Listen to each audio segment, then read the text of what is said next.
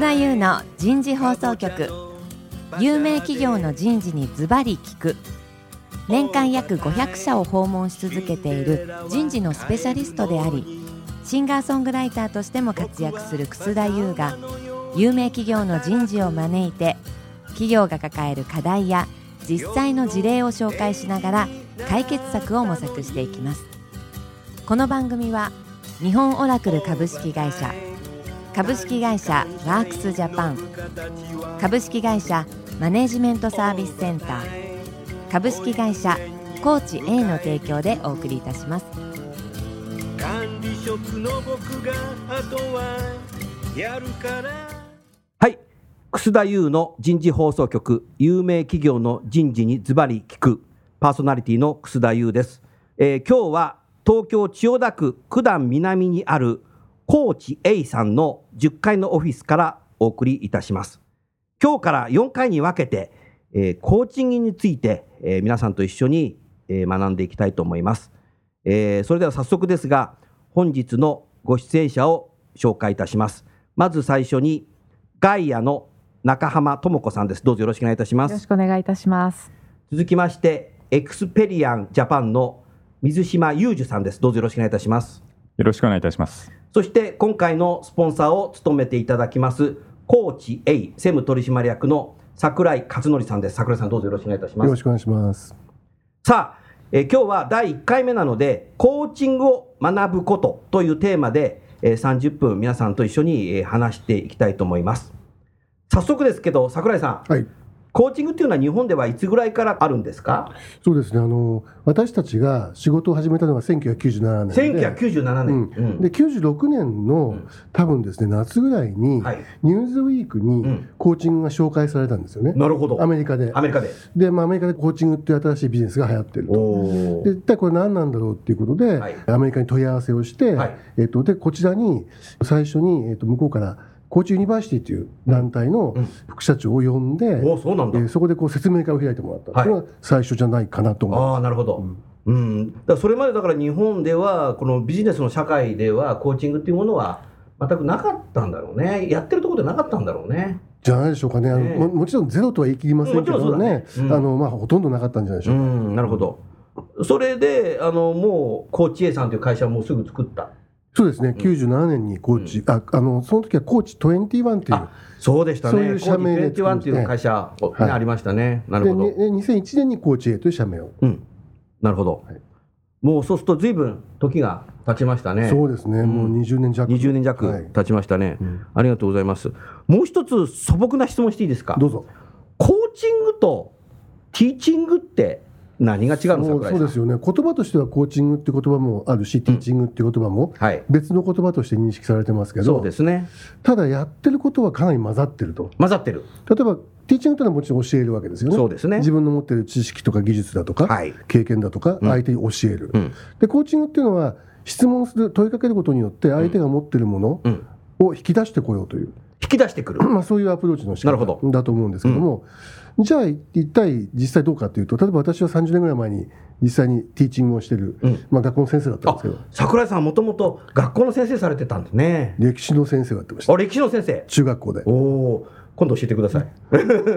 質問しないようにしてくださいね、はい、歴史ではい、で結局だからティーチングが仕事なんだけど当然、うん、一人一人の生徒子どもたちから何か引き出そうとしますから、うん、あのコーチ的な関わり方もするわけじゃないですか、だからティーチングをしてるけどコーチングもしてるわけなるほどそうするとそうするとティーチングっていうのはどっちかっていうと一方通行的まあ、ワンウェイこっちが持ってるものを教えるわけですね。そうだね。コーチングはそうするとトゥーウェイになるね。双方向になる。そういうことですよね。質問して相手に答えてもらう。聞き出す。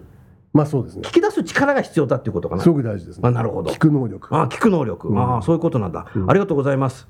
さあ、それでは早速ですけども、ゲストの二方に質問をしてみたいと思います。まず中浜さん。はい、中浜さんは、はい、コーチングを学ばれたわけですね。はい、そうです。あのコーチングとの出会いはどういうきっかけだったんですか？あの2012年に2012年、はい、ちょうどあの私自身がこういう教育部という部署の責任者をやっていた、うん、会社の中で教育部の責任者をはい、はい、しておりまして、うん、コーチングを教えることもあったんですね、はい、ですがもっと社内の方々に自分から意見を言うとか、意見を言う。自分から考えを発信するっていうふうな風土をもっと強くしたいなって考えていたんですね。はい、でそんな時にコーチ A さんから、コーチングを体系的に学ぶっていうことを教えていただきましてではまず自分からかなと思いまして勉強を始めました。いいですねどんな形で勉強されたんですか？あのコーチ A さんの電話を使っての。電話を使って。はい。なるほど。まあ毎週2時間いろんな講義があったので、うん、それをあのほぼの私の場合は夜だったんですけど、うん、え帰宅後に電話で、うん、えコーチ A さんの講師の方とやり取りをするっていう形ですね。なるほど、なるほど、うん、ありがとうございます。桜井さん、今、電話でコーチングをするっていうのは、なんか具体的に分かりやすく説明いただけますか、えーとまあ、基本的にその電話会議システムというものが電話会議システム、えーうん、であのそこに電話をかけると、かけた人たち同士が同時につながるという。おお、何名ぐらい？えーと、最大20人ぐらい最大20名ぐらい。クラス自体は最大15人でやってる、うん、15人でやってる、はい、うんですね、でそうするとあの、もちろん東京から入る人もいるし、うん、大阪からも、うん、あるいはバンコクだとか、ニューヨークとか、世界中から、あなるほど。えっと、で日本語のクラスには日本ボーダレスだね。そうなんですよね。うん、結局、だから通わなくて済むと。なるほど、あ通わなくて済む。えー、時間をとあの、ね、皆さん忙しい方多いので,、で、そういう方が職場から離れてしまうのは非常に大変なので、まあ、それがしなくて済むと、なるほど。非常に特徴ですね。とその中にいわゆる先生なりが入って。そうですねあの私のような、まあ、プロでやってるコーチが一人入って,、でそこでまあコーチングについての、まあ、ディスカッションをしたりとかロールプレイをやったりとか。ロールプレイをしてる、ね、なんか講義をしてるわけではないんですよね。なるほど、かなり実践的ななるほど。コミュニカティブアプローチなんて言ってますけど、そういうことをやってますね、これ今あの中浜さんが夜っておっしゃってましたけども、夜あるわけですか？朝と夜ですね。朝と夜ある、なるほど、はいうん、面白いですね、それはじゃあ、自分で何か履修をするんですね、じゃあ。えあの時間割が組まれているので、予約をして、予約をする、えまあ、正確に言うと50分間の、うん、えー、なんて言ったらいいんでしょうね、デモセッション、はいはい、えー、で複数の人たちが、そこで会話をしていくわけですよね。なるほど、え。そうすると自分でそれをエントリーするっていうことは、なんかこう、自動車教習所みたいだね。あ似てますね。いろんな朝やりたい人は朝できるし、夜やりたい。そんな感じでしたか、長山さん。そうです。あの時々はもう朝6時からの。朝6時から？はい。だから支度をして、うん、6時から講義を電話で受けて、受けて、それから急いで会社へ行くっていう。でも仕事には何の差し支えもなかったので、とても助かりました。うん今まであなたはその教育っていう立場でね、いろんなこう部屋の中で研修っていうのをたくさん受けたり、また講師もやってきてると思うんですけども、いわゆるその研修ルームで学ぶ研修と、電話で学ぶこういうものと何が一番違いましたか？あのもちろん研修の部屋の中ですと、うん、フェイス2フェイスなので、うん、相手の顔が見えるっていうところで、ね、とてもそれはあのこちらもやりがいがあるんですけれども、うん、逆に顔が見えないことで、こう耳から聞こえる情報だけに集中するっていうのはこれはすごくあの私自身は大好きでした。大好き？はい、あの相手のお顔が見えない、表情が見えない分、うん、声だけで全てを掴み取ろうとするっていう、その集中がすごくあの短いなるほど、集中。はい。あ、桜井さん、これ集中力が多分担保できる。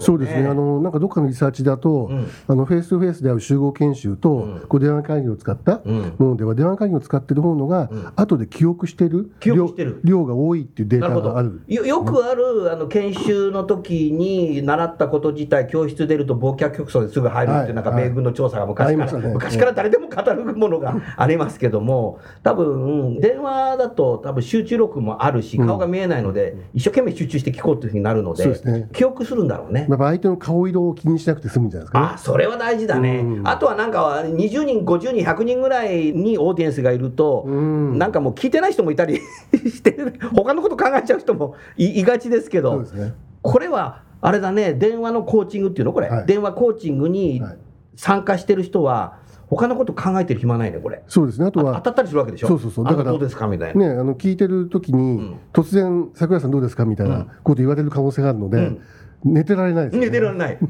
すごい集中力。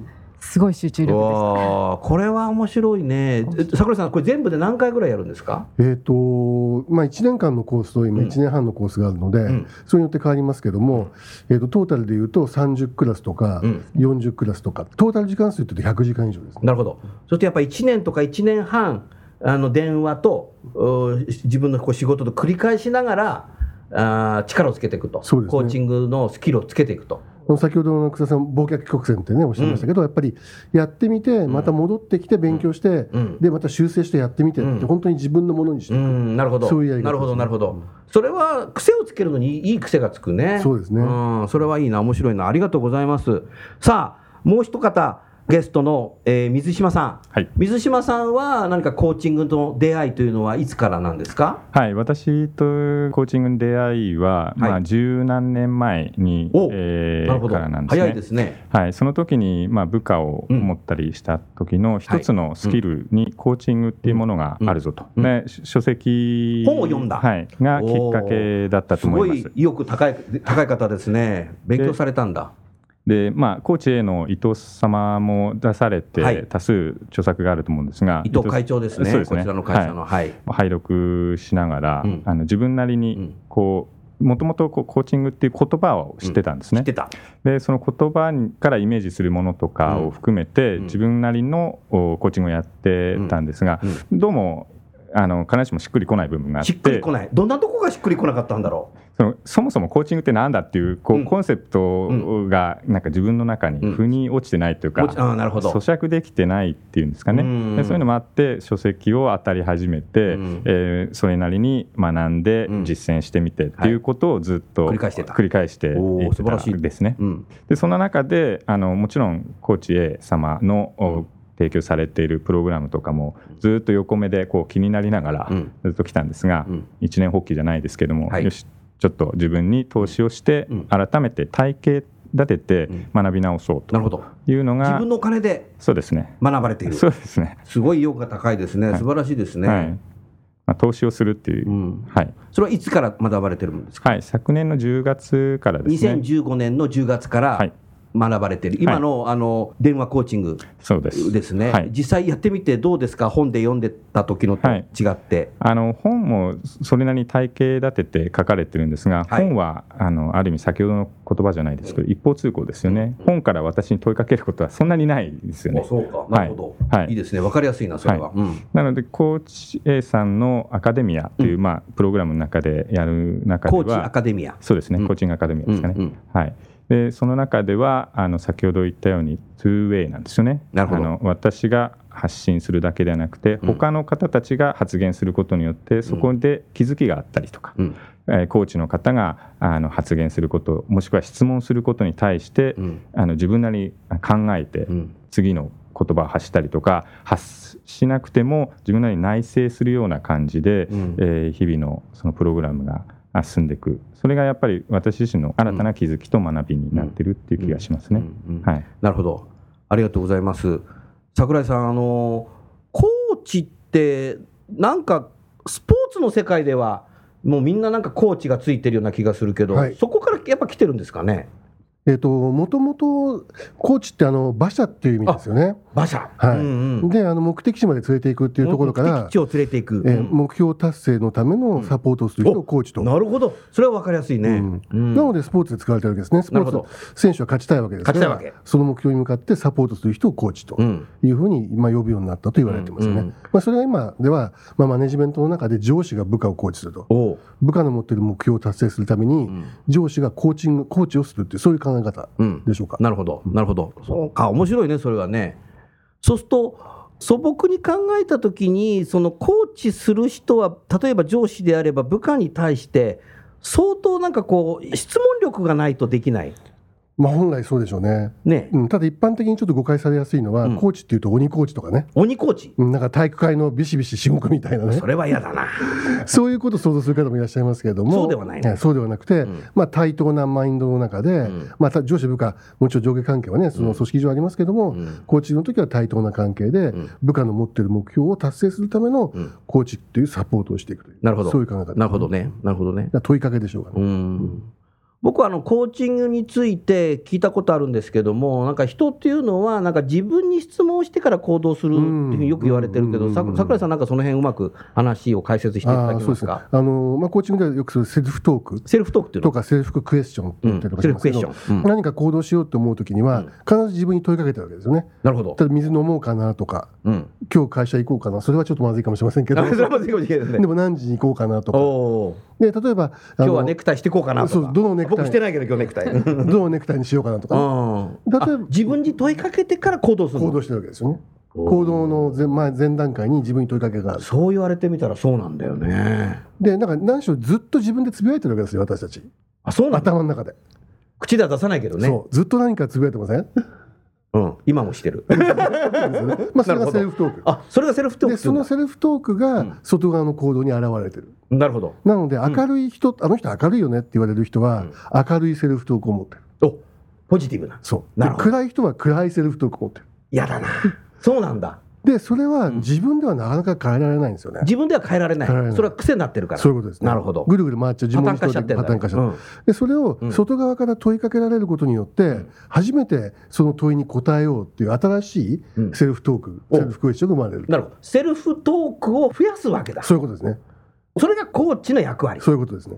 そうするとその人が負担考えてないことを質問するってこと？そうですね。例えば例えば営業だとしますよね、うん、で悲観的な営業マンまあ営業としてうまくいかないと思いますけどもあのどうせまた行ってもダメなんじゃないかなとか、っていうセルフトークを持ってるわけですよ。でもあの会社予算ないんだよねとか。とか。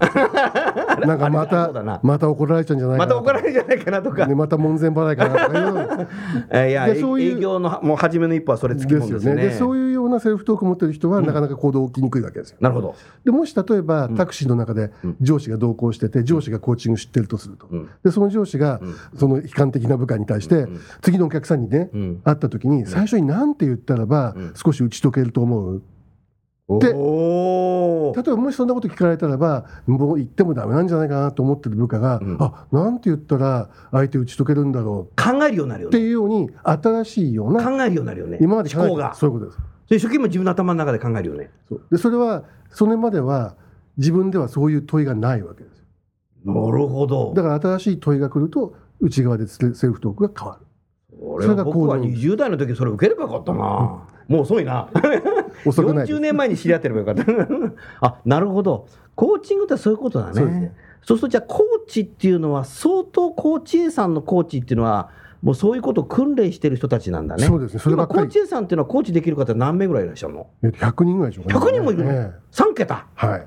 これはもうなんか、日本じゃ最大？日本っていうか、もう世界的に見ても、一つの会社にこれだけ、うん、まあ、いわゆる認定を持ってるコーチっていうのが、いる会社では世界世界一になってるんだ。だと思いますね。なるほど。はい、そうすると、これはもう、コーチ A さん、よく海外にもなんかいろんなとこ出てるけど、ええ、どこの国でやってるんですか？今、えーと、拠点があるのはニューヨーク、ニューヨーク、うん、上海、上海。香港、香港。バンコク、バンコク。シンガポール。シンガポール。うん、5か国でやってるわけね。はい、それは日本人の駐在者に対してコーチしてる、えーとまあ、基本的には日本人の駐在者なんですけど、うん、最近ではそこの現地の現地の、まあ、いわゆるナショナルマネージャーというかナショナルスタッフに対して。に対してマネージャー教育の一環としてなるほど。同じ内容を日本語と、例えば中国語とか、うん、日本語とタイ語日本語と英語みたいな形で同じことをやれる、なるほど。そういう体制を作る。なるほどそしたら、日本人の駐在者だけコーチしてるんだったら、コーチ A さんの国際化なんだろうけども、うんうんうん、現地のナショナルスタッフにやってるっていうことは、グローバル化になってるっていう、まあ、そうですねことだよね。そうすると、日本企業のグローバル化に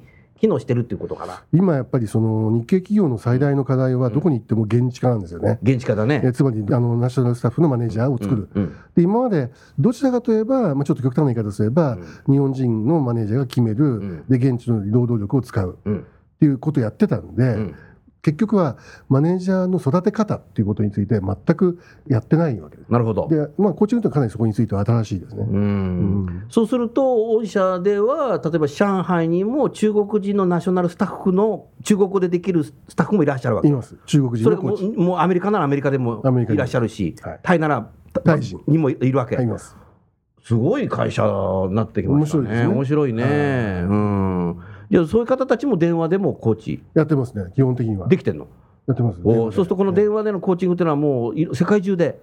そうですね結局だから中国語のクラスとか、ね、中国語も北京語と広東語両方あるので、両方やってんの？両方ともあるんですよ。すごいな。でタイ語はタイタイ語のこれちなみにこの電話で学ぶコーチングっていうのはいつぐらいから展開されてんの？いやもう最初からですねこれは。最初っていうと90ええ最初スタートした時 97, 97年ぐらいからやってるの、はいはい、でも延べ何人ぐらい受けたんだろう？延べ、うん、えっ、ー、とまあ長いプログラムですよね。今1年とか1年半とかのプログラムをやってる人たちが8000人ぐらいじゃないですかね。そんなに儲けてるんだ、えで例えば単発でやってることそういうようなものを含めるともう20万人以上。20万人、はい、これはすごいですね。なるほど。そうするともうそういう学んだ人たちがすごい質問力ついてきますね。ええね、うん、あの実際にこう変化が起こるような事例はいっぱいありますね、なるほど。ありがとうございます。すごく面白かったな。中浜さん、はい、自分自身こう学んでみて、はい、質問力っていうのは増えましたか？ああの私自身でいうのもなんですけど増えたと思います。うん、あのまず学んでる時にすごくいいヒントをたくさんいただけてるので、うん、例えば私自身がコーチ A さんのクラスを受けてる時に、はい、あの実際コーチングもやってる中で中浜さんの横にもし人材教育部長としてベストパフォーマーがいたら今何をやると思いますか？っていう質問を受けた時に。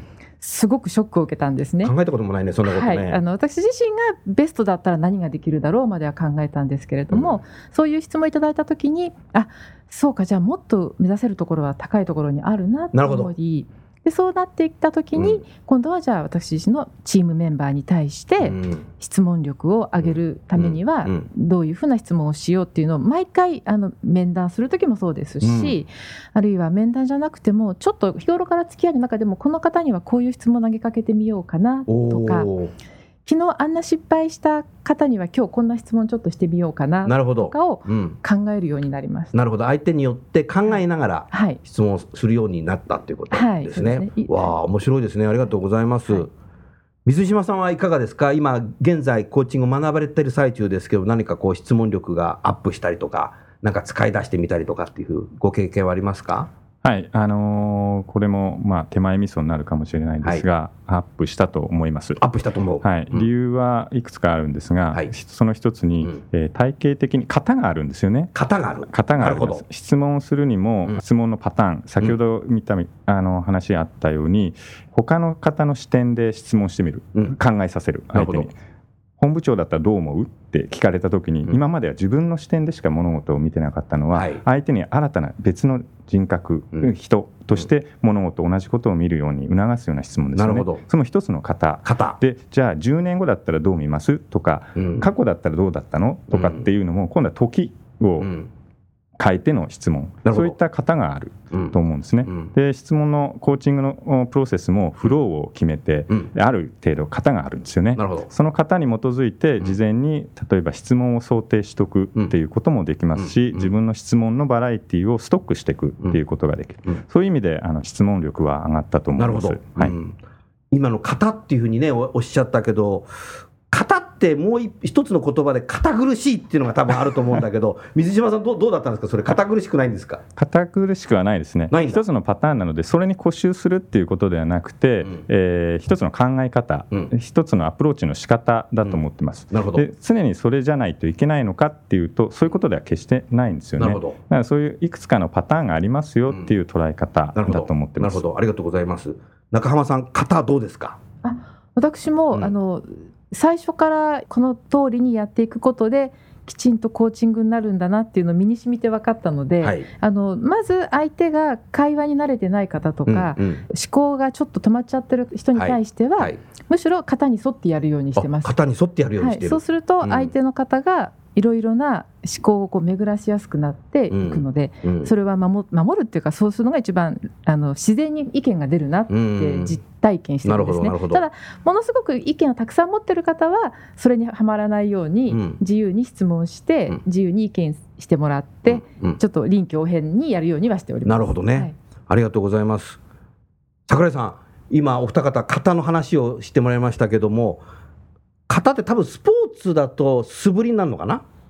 いや素振りっていうよりも、うん、なんか質問の作り方とか質問の仕方にパターンとか、パターンやっぱ形があるんですよね。があるね。でまあ一番、一番基本的なのは、いわゆるオープンクエスチョンとかクローズドクエスチョン。あの問いかける、問いかける。あの 5W11 を使うか、イエスかノーかで確認するかみたいな、もう一番基本ですけど、なるほど。まあ基本だけど最も重要だし、それが使いこなせてる人がどのくらいいるかっていうと、かなり、あのそれだけでもかなりなスキルアップだと思いますよね。なるほどね。あとは先ほど水島さんおっしゃったように、あの未来を聞くのか、それとも過去を聞くのか、今を聞くのか、っていうような方もあるわけですよね。なるほど。とか、あるいは相手のために質問しているのか、自分の情報収集のために質問しているのか。なるほど。よくこれ私のための質問とか、あなたのための質問とか言いますけど、うん、そういうように、やっぱりいくつかそういうような質問に対、ね、質問に対する考え方があるわけです。なるほど。なるほど。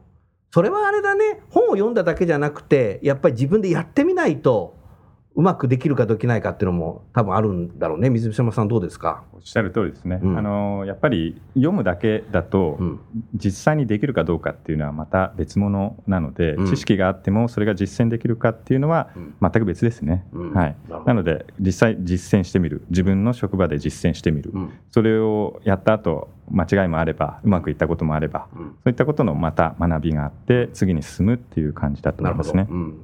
ありがとうございますそうすると別な質問ですけどもその中浜さんはご自分の投資としてこのコーチングを学ばれた、はい、会社としてですか？あの私個人として。投資として、はい、そうすると個人でこういうものを学ぶと職場の人たちに使おうとすると職場の人たちがえ中浜さんなんかいつもの中浜さんじゃないんだけどみたいなそういうのなかったですか？ああの一番最初にまず勉強を始めたからって宣言しました。宣言をする、はい、それ大事だね。あの、うん、クラスで、やはりあのチームメンバーで5人以上、うん、あのコーチング日頃する相手を選んでくださいっていうあそうだ、ね、まずあったので、うん、そこでなってるわけだ、はい、まず宣言して、でその中でやはりあのそういうつもりでコーチングの時間を重ねていくと、あの行った時に半年経った時に、はい180度変わりましたねって言われたことが180度？ちょっとそのエピソードなんかお話しください。結局その私自身が考えてみれば、ワンマンだったのかなと思うんですけれど、うん、コーチングで質問の仕方を学ぶことで、知らないうちに、あの質問を投げかけるそしてチームメンバーの話すことを聞ける、っていうのを繰り返していった中の過程で、そういうふうに言ってもらえるようになったのかなと。なるほど、はい、なるほど。思います。わ面白いなそれは今の同じ質問で水島さんいかがですか？はい、私自身は、えーと、ご自分のお金で投資されて学ばれていますけど、はい、何か職場で何か水島さん変わりましたねって？うんそれ自体はないかもしれないですね。ないかもしれない。はい、先ほどあの、はい、中浜さんおっしゃってたけどもその研修期間中に5人何かコーチをしなきゃいけないみたいですけど、今やってらっしゃるわけですね。はい、そうですね。あのお願いしてるわけですね。あのお願いしたり、もしくはその面談の中で、うん、えー、それをコーチングとしてやるか、もしくはコーチングのスキルを使ってその面談を中で、先ほどのコーチングとティーチングのハイブリッドじゃないですが、スキルを使って面談を行ったりとかいう感じですね。うん、本当にコーチングセッションとしてやることもあれば。うん、はい。なるほど。ありがとうございました。それじゃああの桜井さん。あのコーチングについて、えー、皆さんと話しましたけども、えー、何か最後に締めていただけますか？あのやっぱり上司部下の関係でコーチングするときに、一番重要なのは、多分信頼関係なんです、ね、信頼関係、ね、あなるほど。で信頼関係って、まあ、いろいろな要素ありますけど、うん、例えばその人の仕事に対する実力だとかね、うん、いろいろあるけど、すごく重要なのは、お互いの相互理解。相互理解。相互理解、うん、自分のことを知ってくれている相手のことが分かる、なるほど。そのためにはやっぱり相手の話を聞かなきゃいけないので、まあ、上司からにとってみれば部下の話を聞く、で部下にとってみれば自分の話を聞かれてすごく自分のことを理解してくれてる。なるほど。っていうのを作るのにコーチングって非常に重要なんではないかなと思いますね。なるほど。それ重要だね。あのお二方最後にあの今の信頼関係のところですごく役に立ってますか？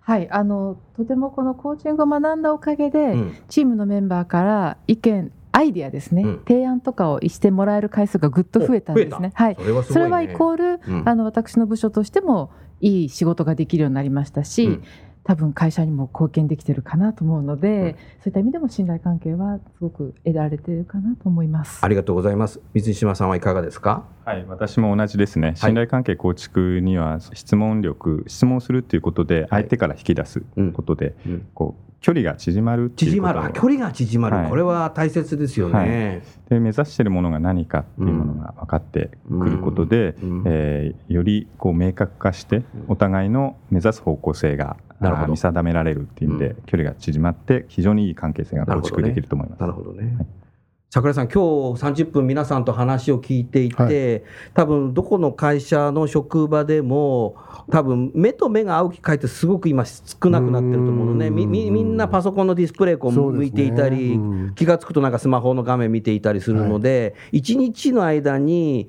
周囲の人と誰も喋らなくても仕事をして帰っちゃう人も多分いるしそういう仕事の仕方してる人も最近すごく増えてると思うのではい、で管理職自体がそうなっちゃうともう全然会話のならない成り立たない職場というのはこうできがち、はい、ですよね。ですからあるあえてやっぱコミュニケーションを遠隔にするということではこのコーチングっていうのはすごく僕役に立つものかなというふうに30分聞いてて思ったんだけど、最後にい。かがですか、はい、そうですね、その通りですね、あのよくあの話を聞きなさいとか、うん、あのコミュニケーション取りなさいって言われるけど、うん、やっぱりやり方がもうわからないんですよね。わからない、やり方がわからない、うん、こうやってやると、うまくコミュニケーション取れますよっていう、一つの、まあ、ある意味、形が作られているものがコーチングって言ってもいいかもしれない。なるほどはい、えー、それでは、えー、時間になりましたので今日のコーチングを学ぶことは、えー、このくらいにして、えー、終わりたいと思います。どうも皆さんありがとうございました。ありがとうございました。